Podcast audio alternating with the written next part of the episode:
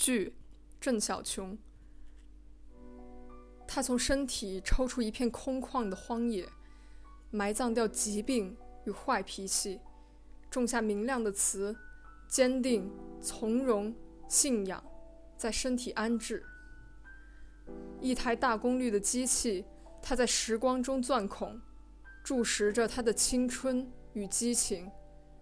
啊，他制造了他虚假的肥胖的生活。这些来自呈现的悲伤或抑郁，让他浸满了虚构的痛苦。别人在想象着他的生活，衣长褴褛，像一个从古老时代走来的悲剧。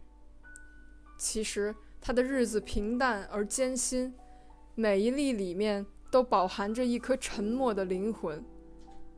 他在汉语这台机器上写诗，这陈旧却虚拟的载体。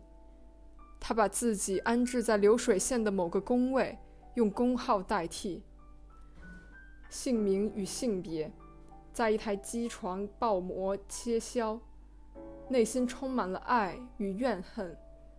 有人却想从这些小脾气里寻找时代的深度，他却躲在这瘦小的身体里，用尽一切来热爱自己。这些山川、河流与时代。这些战争、资本、风物，对于他还不如一场爱情。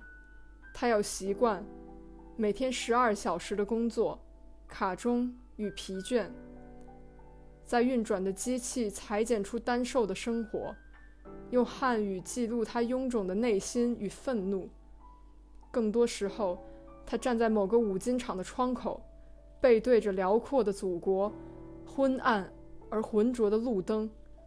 用一台机器收藏了他内心的孤独。